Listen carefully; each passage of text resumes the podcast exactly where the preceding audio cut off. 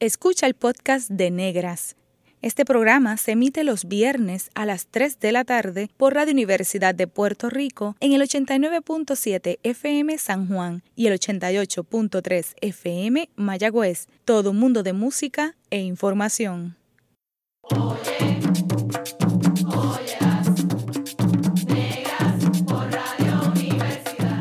Cadena Radio Universidad de Puerto Rico presenta Negras producido por Colectivo ILE, un espacio para visibilizar proyectos antirracistas y educar de forma crítica e informada sobre la negritud y la racialización.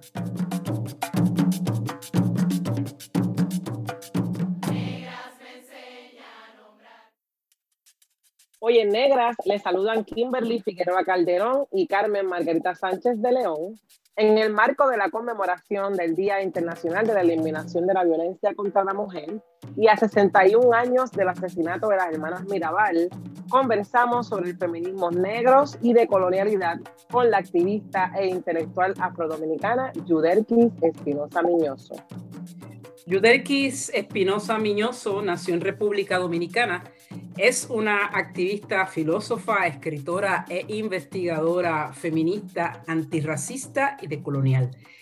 Ha desarrollado su actividad académica en toda Abyayala y sus contribuciones académicas han tenido impacto tanto en los Estados Unidos como en Europa.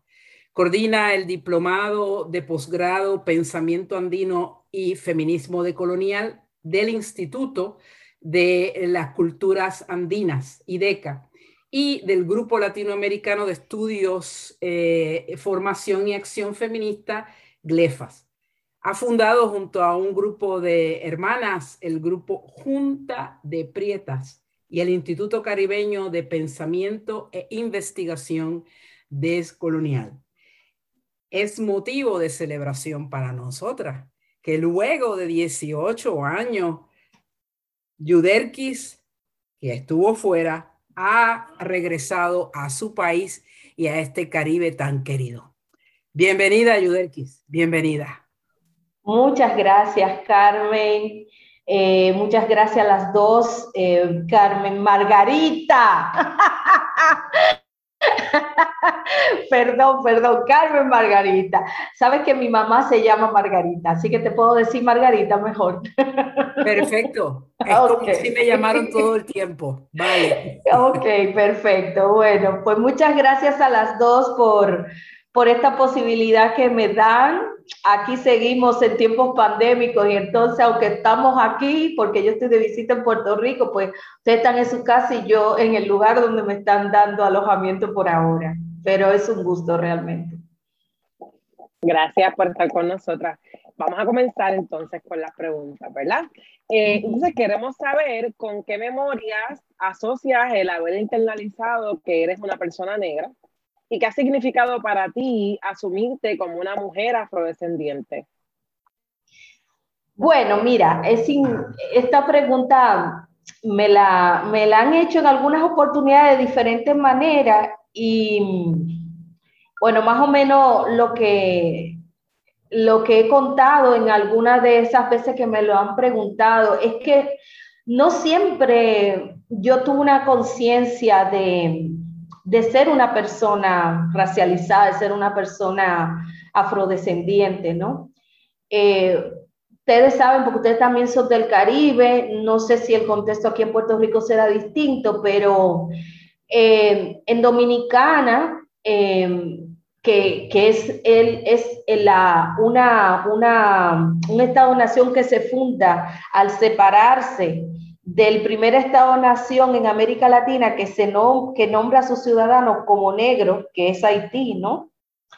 Eh, pues cuando se separa de Haití es tratando de negrar eso negro. Son las élites dominicanas que, tratan de, eh, o sea, son las élites que en ese momento no era dominicana, son las élites blanco-mestizas, las élites criollas de ese momento, las que, o sea, las que proponen la independencia de Haití, o sea, separarse de Haití porque, porque, con, porque su racismo era tal que veían eh, el, el, el, ser parte de esa propuesta de, de una república eh, de ciudadanos negros eh, en el Caribe y que reivindicaba a África como su, como su, digamos, como su origen, veía en ello eh, un, un, atraso, ¿no? El quedarse atrasado, el quedarse, eh, em, digamos, siendo, siendo, o sea, no, no aspirando al progreso, o sea, ellos, ellos, ellos anteponían tal cual lo va a hacer Europa y todos todo lo que ellos van a producir, su, la episteme y, lo que, y, la civilización que produce, esta idea de que todo lo que viene de África o de lo que viene de fuera de Europa es atrasado, ¿sí? es eh, naturalmente inferior, ¿no? Entonces, bueno, yo vengo de ese contexto, yo vengo de una nación que se funda negando sus orígenes afrodescendientes, ¿no? negando a África como una, quizá la mayor contribución a nuestro origen, porque obviamente está lo español, que fue a fuerza, ¿no? fue mediante la violación que eso se impuso, y lo indígena que ustedes, que ustedes saben en el Caribe muy prontamente se, se, va a prácticamente aniquilar, lo que va a quedar es muy poquito que se va a juntar con lo negro, y entonces lo que vamos a tener ahí es lo que, lo que, se, lo que quedó de esa fusión que se dio ahí.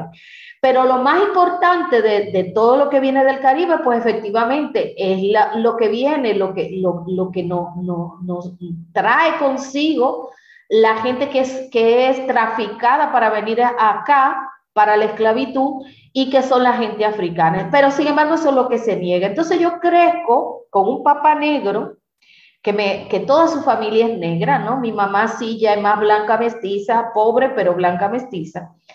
Eh, ellos se casan y mi papá, que eh, eh, negro y su familia nunca hablan de ser negro, nunca hablan de ser eh, afrodescendiente, no había un reconocimiento de eso y todavía hoy en República Dominicana a la gente le cuesta mucho decirse eso. Ahora hay unos movimientos que estamos tratando como de reivindicar eh, este, este origen que ha sido negado por, por, por, las, por el discurso oficial, ¿no? Pero esto cuesta mucho. Siempre el negro es el otro. En Dominicana el negro es el haitiano o aquel que se parece más al haitiano que al dominicano, ¿no? Y lo puede estar diciendo un negro. Un negro puede decirle a otro que el negro es él y no el que está eh, diciendo la oración, porque, se, porque, tenga, porque tenga unos toques de, de, blancura, se hace un poquito más claro que el otro, pero el otro es el negro y no, y no ¿no? Entonces, yo, me, yo crezco así, yo no tengo acceso a un discurso, digamos, reivindicativo de eh, la ancestralidad afrodescendiente, ¿no? Eso es muy vedado en, nuestro, en nuestras sociedades está ahí, aparece en un montón de cosas, en muchas, en muchas tradiciones, prácticamente todas nuestras tradiciones culturales su base es lo africano, pero eso no se puede decir en el discurso, eso no, no hay una admisión. Entonces yo crezco así, yo, yo crezco, digamos, sin tener una identidad clara, eh, que yo pueda decir, esto soy yo.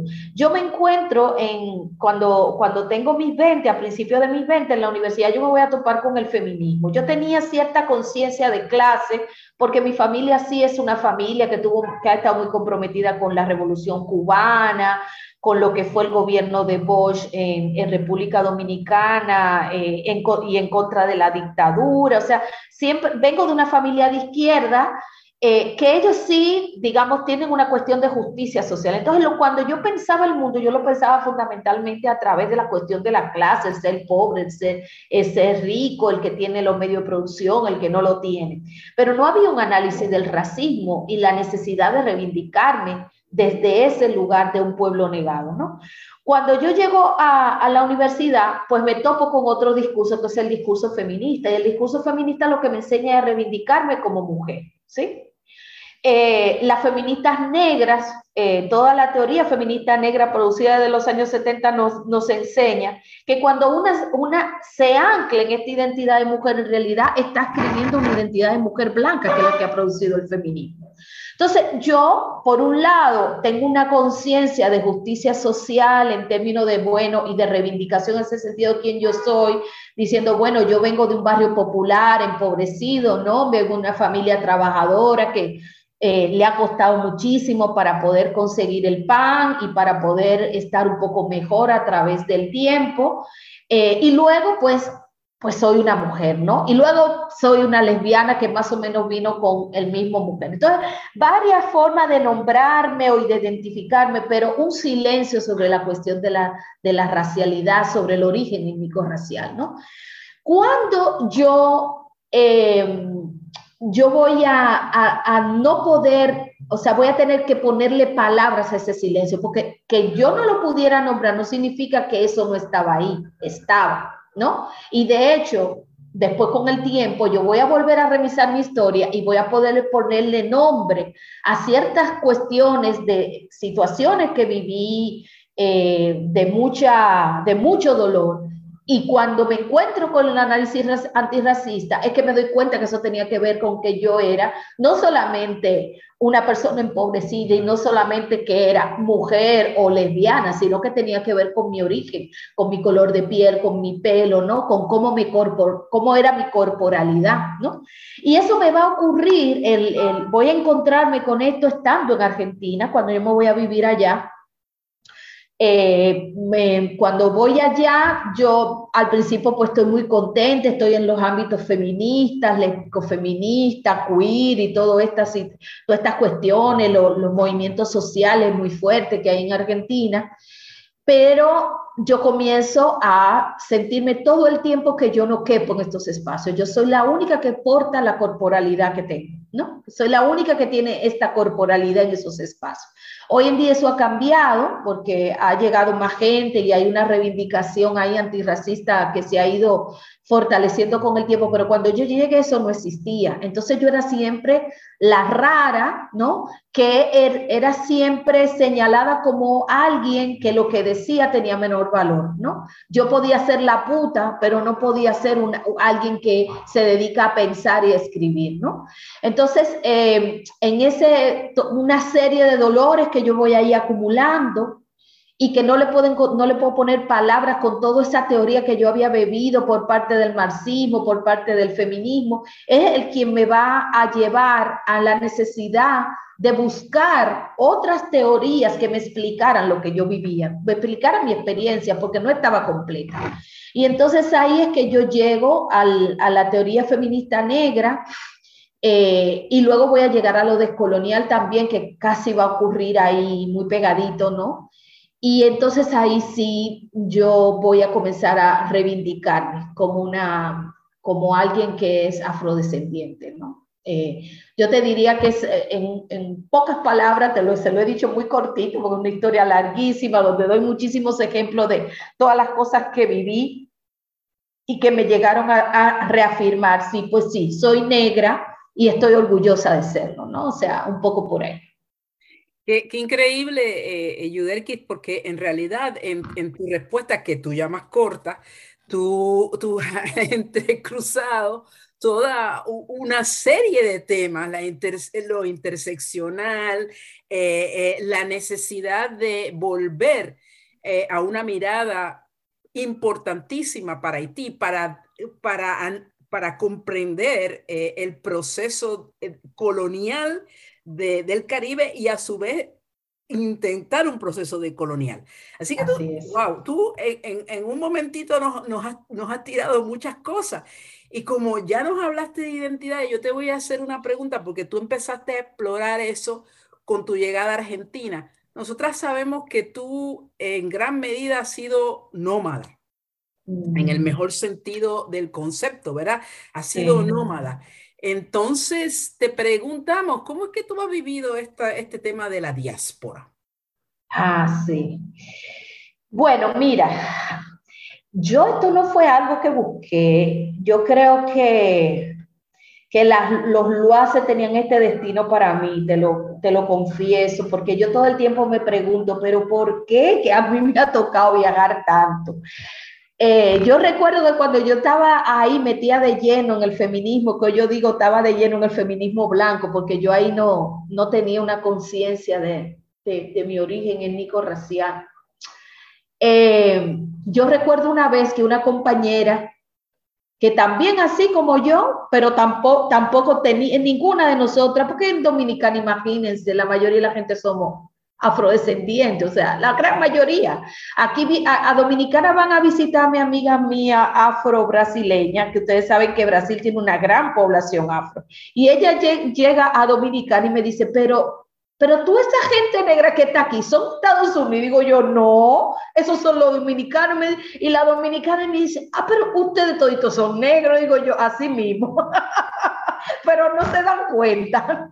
bueno, eh, volviendo para atrás, la cuestión es que... Mm, ay, que era la, eh, la, cuestión de la nomanides. Bueno, yo una, eh, me, me, lee, me lee en la mano. Esta amiga mía es una bruja de esa que lee la mano, que lee la carta astral y toda la vaina. De hecho, nosotros le decimos la bruja a ella, la bruja.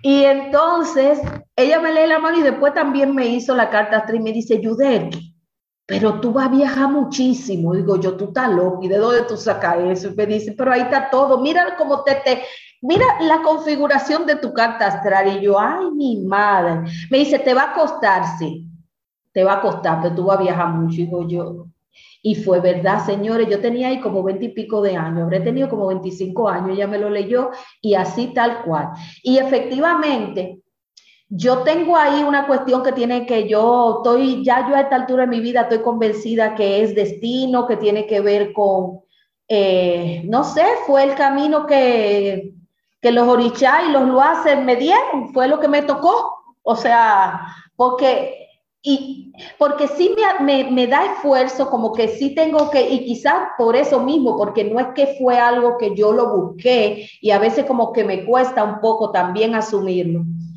Eh, y entonces el precio que, que, tengo que pagar es muchísimos problemas que se me dan en los aeropuertos, además de que ya sabemos, ¿no? La cuestión es de ser una dominicana que anda por el mundo, ya a esta altura prácticamente no me pasa nada, pero ustedes se imaginan lo que importa estos cuerpos y además hablar como nosotras hablamos.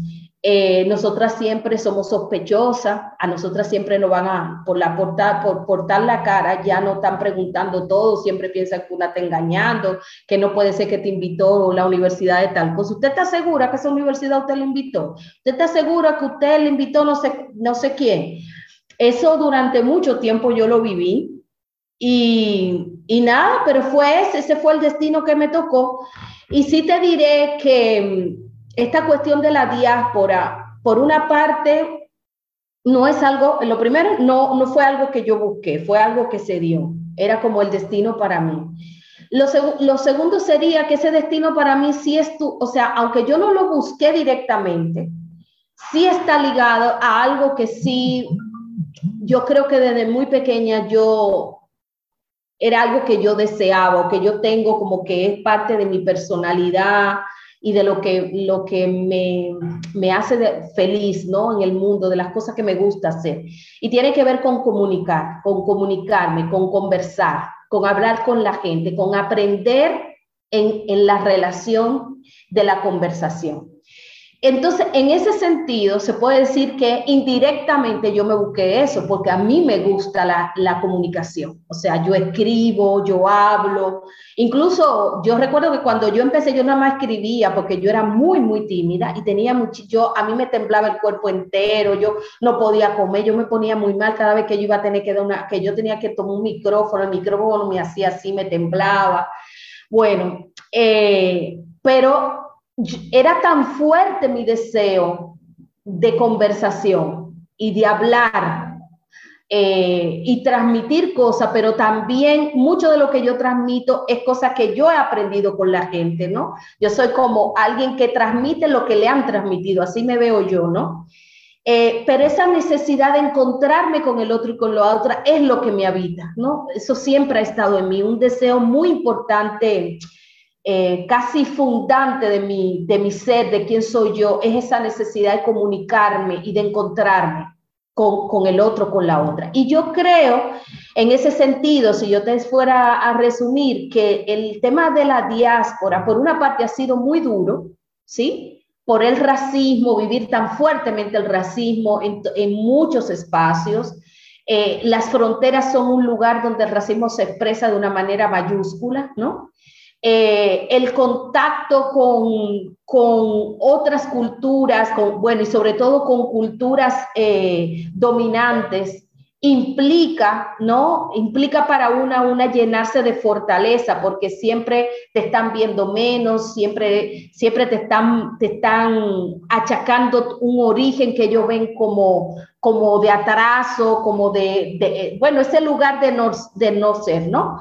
Em, pero todo eso yo lo yo he aprendido de todo eso, o sea, todas esas heridas, a mí lo que hicieron, esas heridas que me produjeron o que me produjo la diáspora, eh, el, poder haber llegado a tantos lugares del mundo, eh, también produjo una fortaleza en mí, ¿no? Eh, yo creo que mi, que mi cimarrona se fue, se fue produciendo en ese contacto constante con otras y con otros, tanto para bien, tanto aquellos que me querían digamos, de, deslegitimar mi palabra, tanto aquellos que, que me, que me, que me desfenestraban o, que, o que querían eliminarme. Yo aprendí de eso, aprendí, por ejemplo, a defenderme con el tiempo, ¿no? Porque no, yo, no, yo no tenía esas armas de defenderme, la tuve que ir aprendiendo a base de, del dolor.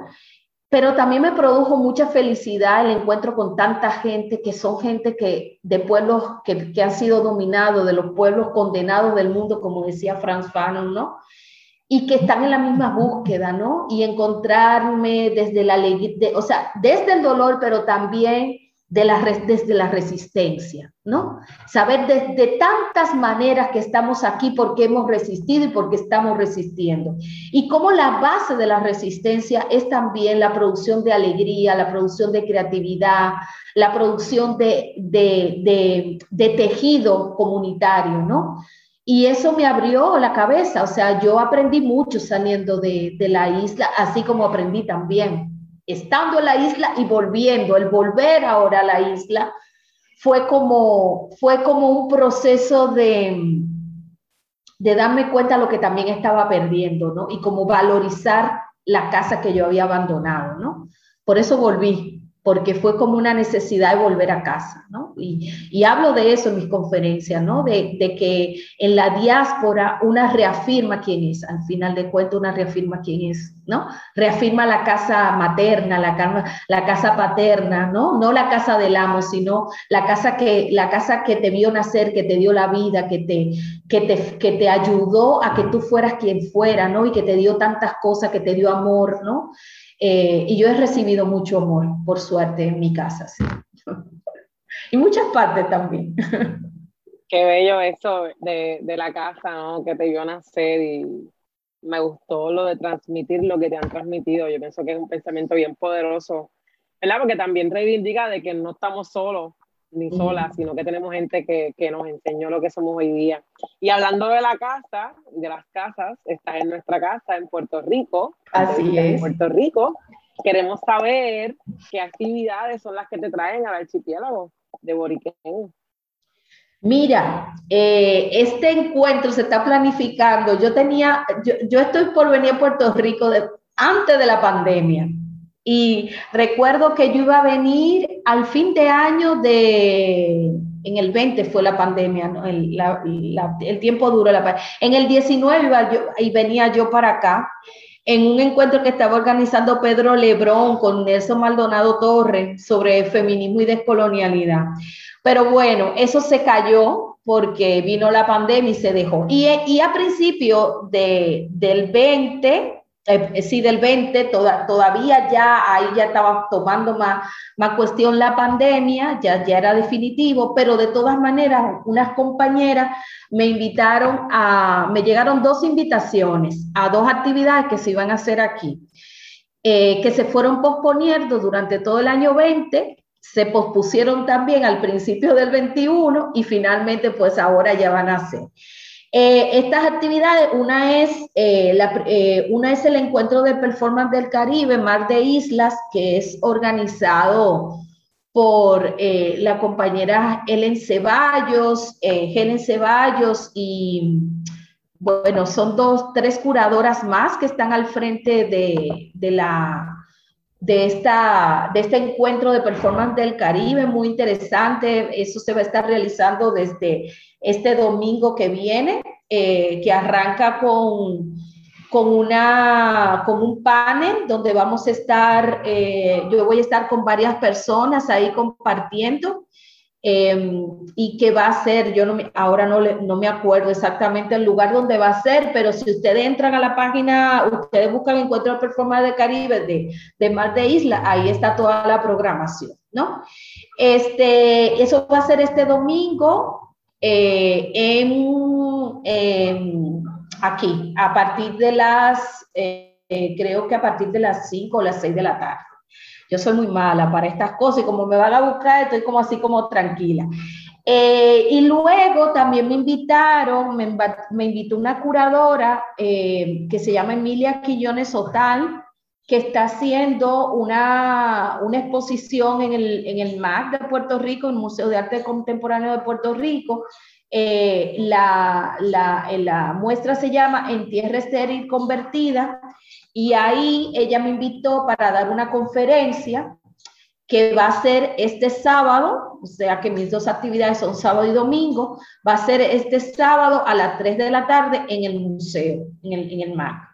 Esas son las dos actividades que, que concretamente finalmente pues terminé, terminé pudiendo hacer porque habían otras actividades y todas esas se cayeron y no se pudieron recuperar. Entonces, bueno, eso sería lo que estoy haciendo por ahora. Además, obviamente, pues de, ver a muchas colegas, gente que quiero mucho de aquí y que, bueno, pues abrazarlas y mira, hasta ustedes también. esta, esta radio con ustedes. Sería, sería perfecto, rescatando la información que mencionas, ¿verdad? Y para quienes quieran ir, mencionaste que era el encuentro de Mar de Islas el domingo 21 de noviembre de 5 a 8 y va a ser en el Taller Libertad, que esa es la calle Pablo Casals en Mayagüez. en Mayagüez, ahí va a ser, exactamente. Gracias. Gracias por...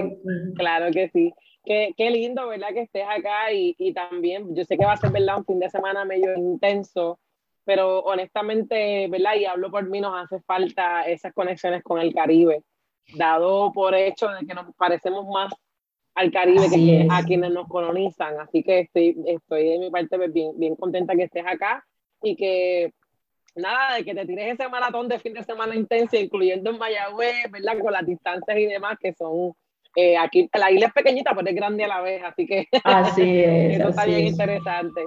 Pues mira, en breve regresamos con Negras y continuaremos dialogando con Yudelquis Espinosa Miñoso en torno a feminismos antirracistas de coloniales Sigue en sintonía con Radio Universidad de Puerto Rico. La clase de historia que no nos contaron, ahora se puede escuchar. Está escuchando el podcast de Negras. Este programa se emite los viernes a las 3 de la tarde por Radio Universidad de Puerto Rico en el 89.7 FM San Juan y el 88.3 FM Mayagüez. Todo mundo de música e información.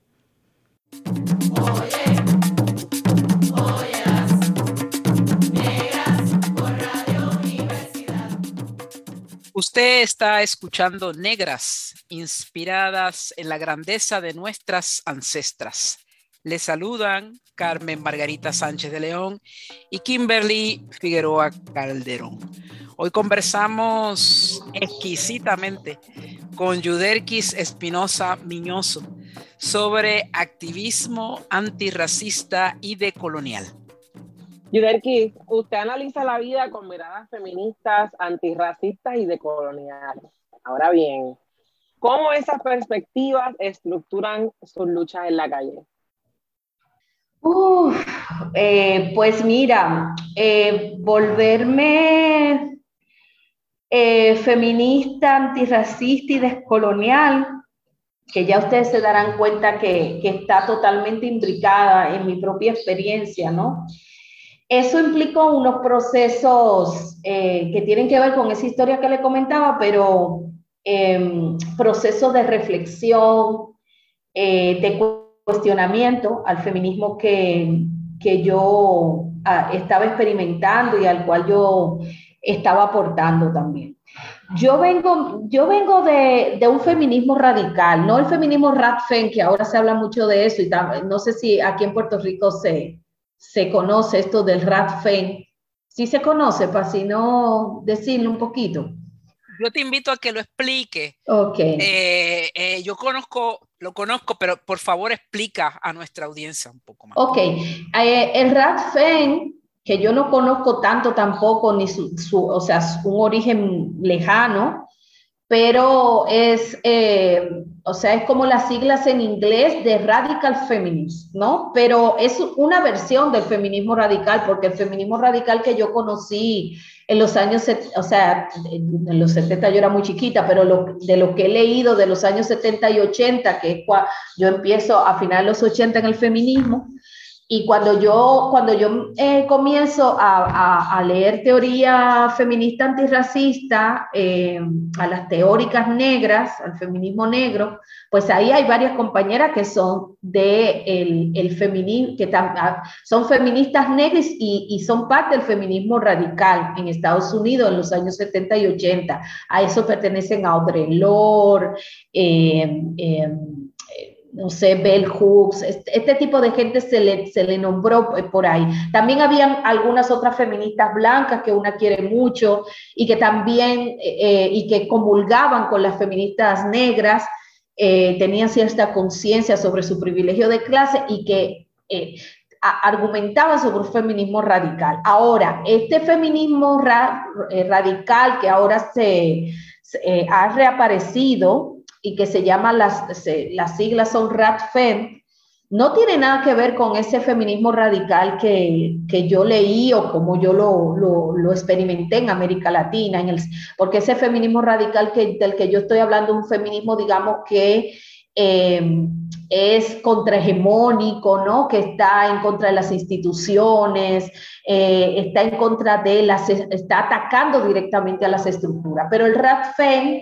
eh, lo que fundamentalmente lo que hace es eh, toda una apuesta muy esencialista de las mujeres, un concepto muy esencialista del ser mujer, que implica una cuestión biológica. Entonces la RADFEN ahora mismo, eh, en su lucha contra el patriarcado, implica un digamos, un problema con la ampliación de ese concepto mujer y, el, eh, digamos, la búsqueda de romper con ese binarismo de género. Entonces, la RADFEN hoy, fundamentalmente en su lucha, lo que está, el, el centro es, eh, es eh, combatir a la, a la, a la, a la, o sea, son transfóbicas, digamos, ¿no? O sea, son gente que están combatiendo o que están eh, anulando eh, y desvalorando todo, eh, la identidad trans, travesti, transexual, no binaria, de género, ¿no? Entonces, estas mujeres, pues, que son la mayoría, son muy jovencitas, son chicas muy jovencitas,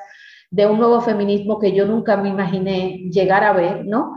Y entonces ella lo que reivindica en que una mujer es alguien que tiene vulva y que tiene eh, cierta capacidad reproductiva, ¿no?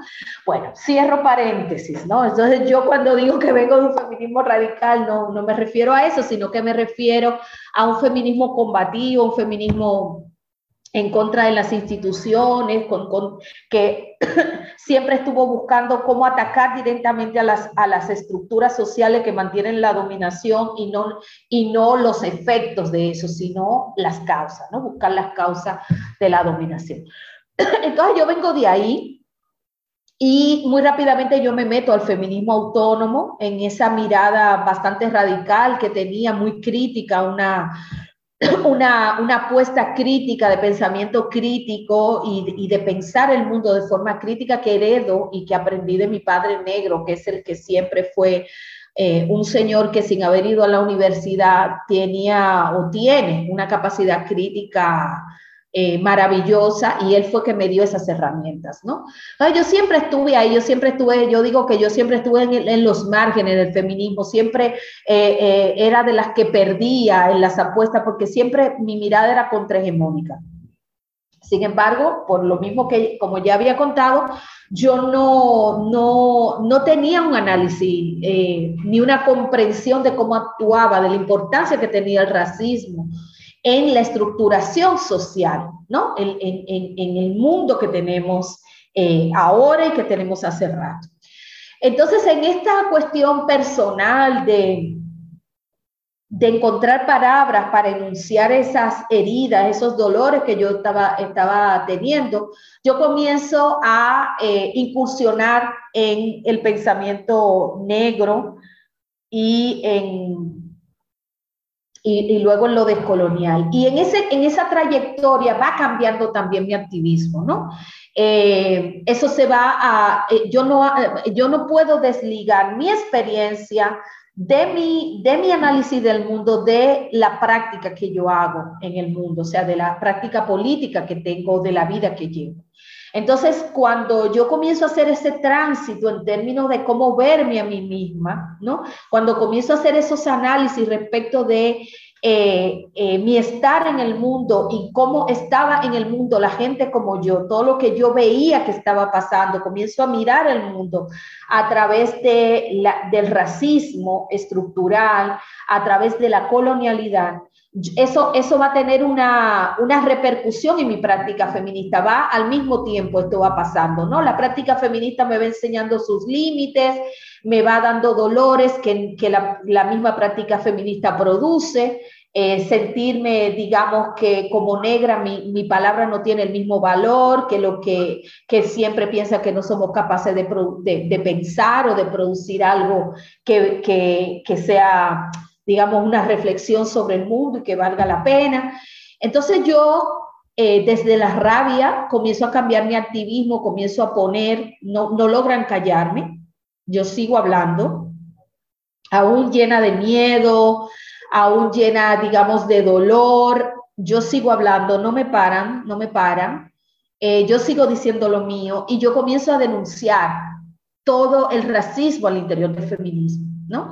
Si tú me preguntas en términos de práctica, yo lo, lo, comienzo, incluso antes de tener todo muy acabado de la teoría y todo eso, yo comienzo a denunciar ese racismo que ya yo comienzo a identificar en, en los movimientos, en esos movimientos eh, más radicales del, del, del, feminismo que yo estaba habitando y que era desde donde lanzábamos la crítica, pero yo me doy cuenta que esos, esos espacios también están muy viciados. Se suponían que eran espacios de contención, que eran espacios seguro para nosotras. Eh, y yo comienzo a no sentirme segura en ellos, ¿no? Algo que yo le digo a algunas compañeras eh, feministas blancas cuando hablan de espacios seguros para las mujeres, yo le digo, bueno, ¿de qué, de qué espacio seguro, de qué espacio seguro están ustedes hablando cuando las mujeres negras, las indígenas, las mujeres de otros... Eh, de otros orígenes que no sean europeos, eh, no es en los espacios feministas que se llaman espacios seguros para las mujeres, nosotras no estamos seguras allí, ¿no? Entonces yo comienzo a decir eso, así como también comienzo, eh, anteriormente a eso ya yo había comenzado a, denunciar, digamos, el, clasismo al interior del, feminismo. Entonces, eh, yo comienzo eh, en mi experiencia comienzo a, perfilar la necesidad de ir transformando mi discurso, mi análisis del mundo, pero eso también tiene una repercusión en un cambio en el tipo de política que a mí me interesa.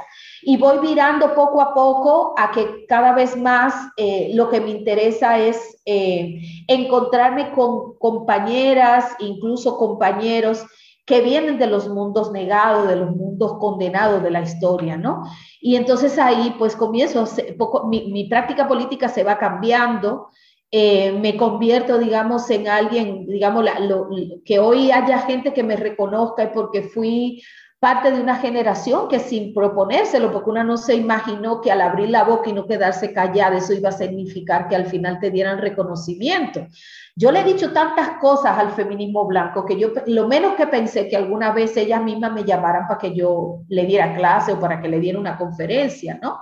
Porque yo no me he callado nada, yo le he dicho en su cara todo lo que le tenía que decir, aun cuando la voz me temblaba, insisto, ¿no? Porque no es que yo tampoco sea tan valerosa, simplemente yo cerraba los ojos y me lanzaba y que nada, que venga lo que tenga que venir, ¿no? Este, y eso también me produjo mucha violencia, entonces era como un círculo vicioso, ¿no? Porque en la medida en que yo denunciaba todo ese racismo, en la medida en que yo comencé a poner en las, en las agendas feministas, en el programa feminista, aquí hay, eh, eh, eh, digamos, los intereses de las de las mujeres que no estaban en los espacios feministas, que nada más habíamos dos o tres que veníamos de ese grupo que estábamos ahí. En la medida en que yo comienzo a mostrarle los límites del de, activismo que estaban haciendo, eso también producía mucho rechazo, producía violencia, que me enfrentaran violentamente, que me negaran cada vez más cosas, pero al final pues pues ya me ven aquí que sobreviví, ¿no? sobreviví y, y, si yo sobreviví, yo digo siempre, compañeras, hermanas, si yo sobreviví, lo puede hacer cualquiera, porque yo no es, no es porque yo sea la que tenga la gran cosa, simplemente nada. ¿Qué, qué, qué hemos hecho la cimarrona para sobrevivir? Sobrevivir. Si hay que salir al mundo y, y, y lanzarse para lograr eh, eh, la vida, pues una lo hace, una abre el camino, ¿no? Eh, el abridor de caminos, ahí va, ¿no? Este, cerramos camino y abrimos otro, nos cierran camino y abrimos otro. Así es, de eso se trata, ¿no? Sí, wow, me, ha traído tu reflexión muchas cosas a, a, mí misma y posiblemente a Kimberly también, muchas cosas que hemos vivido y cómo eh, mantener una crítica al interior de las organizaciones que fueron nuestros espacios de trabajo, ¿verdad? Exacto. Pero mira, eh, en, esa, en esa línea un poco que quería, queríamos preguntarte en este contexto del 25 de noviembre, ¿tú podrías hablarnos de, de cómo tú ves que se manifiestan las, las nuevas y las viejas violencia hacia las mujeres y aquellos cuerpos feminizados en este siglo XXI, 2021? Ah. Bueno, mira, eh, a esa pregunta pues te voy, a, te voy a responder desde este lugar, desde donde hoy me posiciono y que desarrolla mi perspectiva tanto analítica, pero también del tipo de, razonamiento que tenemos que tener para qué tipo de política feminista, ¿no? Eh, y yo te diría, bueno, eh, yo en, esta radicalización en términos de, un feminismo antirracista, yo cada vez estoy más convencida de que nosotras las eh, racializadas tenemos que producir nuestro, nuestro propio discurso y comprensión de cómo opera la violencia, ¿no? Eh, porque ya con todo lo que yo he vivido, parte de esas cosas que, que, voy contando, yo les diría que yo no puedo, yo no podría separar en mi experiencia la violencia que viene del machismo, de la violencia que viene eh, de, de, ser una mujer eh, afrodescendiente, ¿no? La estructuración racista de la sociedad, ¿no? Eh, para mi comprensión, eh, la, clasificación racial funda el tiempo de la colonialidad, el, el, mundo que habitamos desde hace 500 años. Y es el mismo tiempo también para la producción del género. O sea, yo no creo que esa mira, esa comprensión binaria de los cuerpos que funda una jerarquía, de acuerdo a los órganos sexuales que tenemos, diciendo que de acuerdo a esos órganos, unos servimos para uno y otros para otro. Yo no creo que eso haya estado en todas las culturas y en todos los tiempos de la historia. Para mí eso, así como el racismo, es una invención, ¿no? Es una producción histórica. Eh, y desde el punto de vista de donde estoy hoy, yo lo veo que surge concomitantemente con la colonialidad y con la estructuración racial, la fragmentación racial del mundo, ¿no? La, la digamos, esa, esa jerarquía eh, que construye la idea de que haya gente que son humanas y otros que son menos humanos, ¿no? Ese, esa línea fanoniana del poder.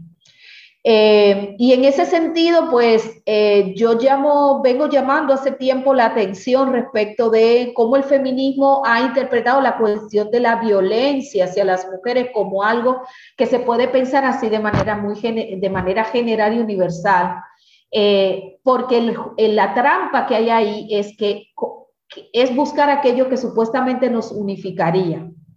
Y aquello que el feminismo dice que es lo que a pesar de la diferencia nos une a todas las mujeres, ese es el lugar eh, donde se produce un tipo de política y un tipo de comprensión donde, la, donde solamente sale beneficiada aquella que ya está en un lugar de privilegio.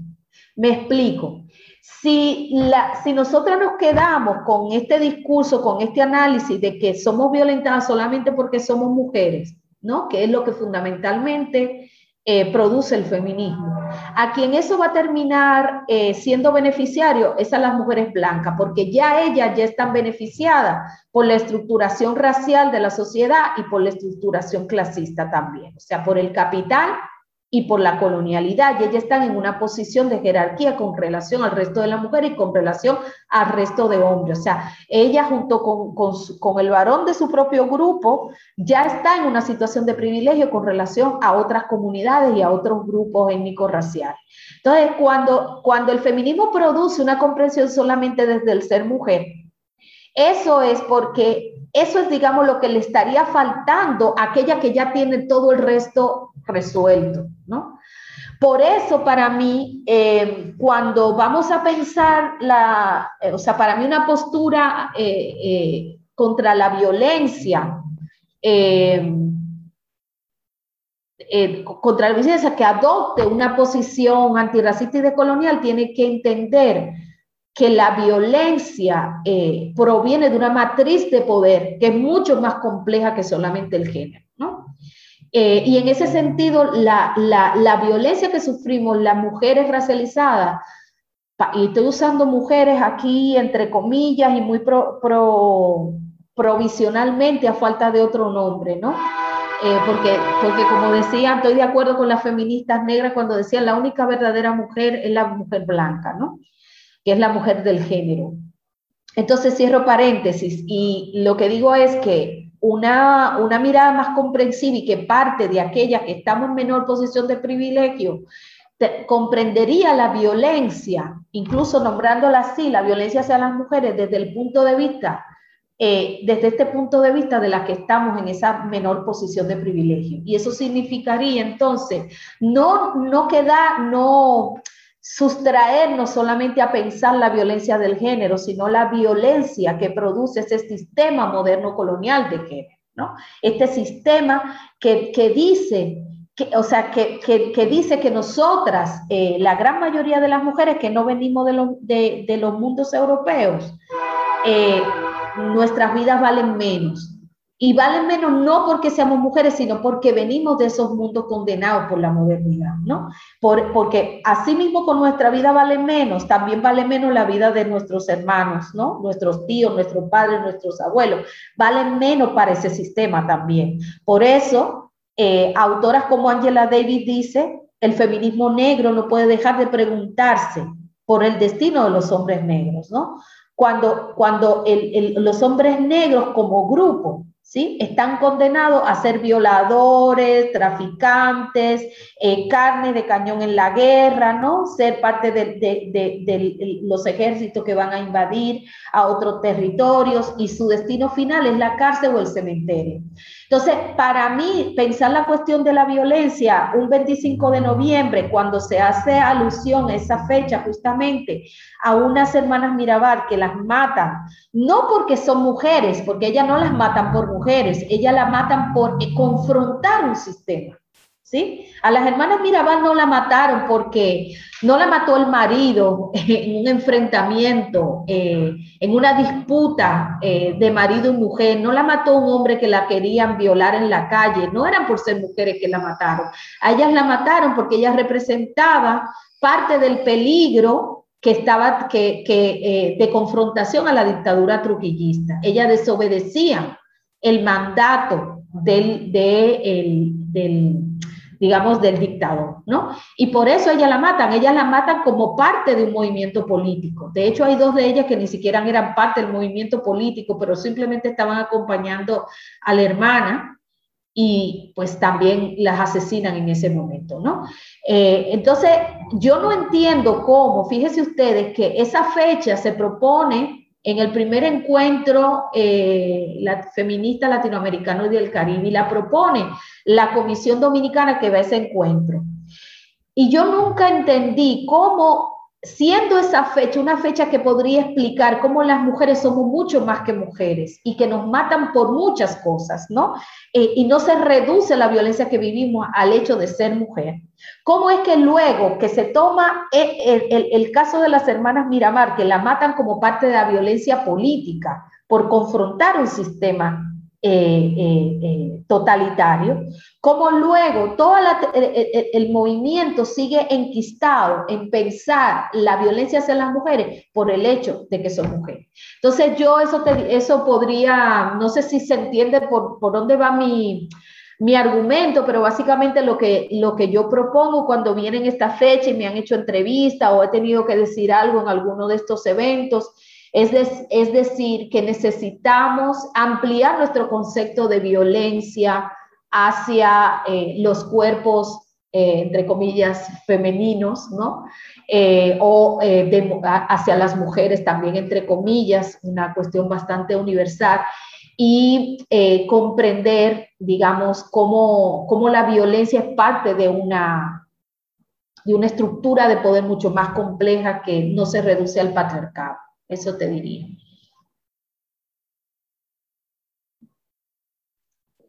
Eh, yo estoy aquí reflexionando con todo lo que nos has dicho, especialmente, ¿verdad? E, este último cuestionamiento, así la conmemoración de un evento que sí eh, fue lamentable y vive en, la historia de, de, ¿verdad? De quienes la hemos leído, conocido, visto.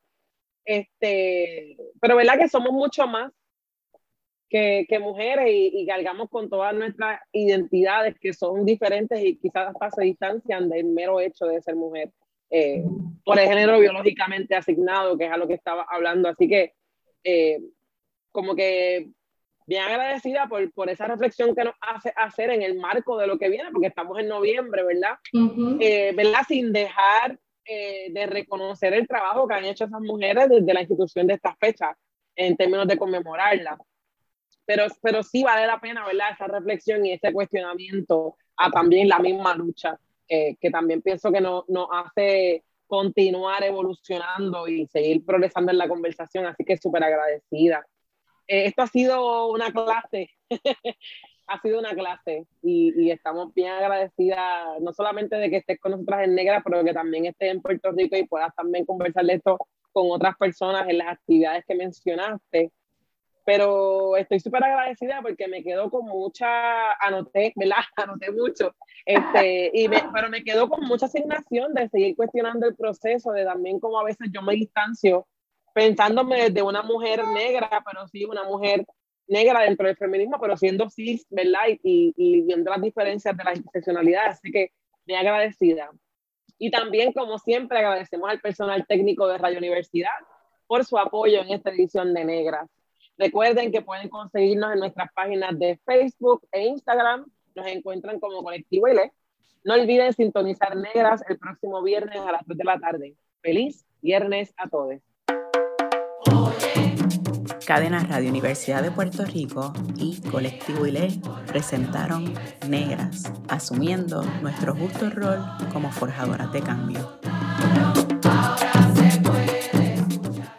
Acaba de escuchar el podcast de Negras, Le invitamos a que nos sintonice los viernes a las 3 de la tarde por Radio Universidad de Puerto Rico en el 89.7 FM San Juan y el 88.3 FM Mayagüez. Todo un mundo de música e información.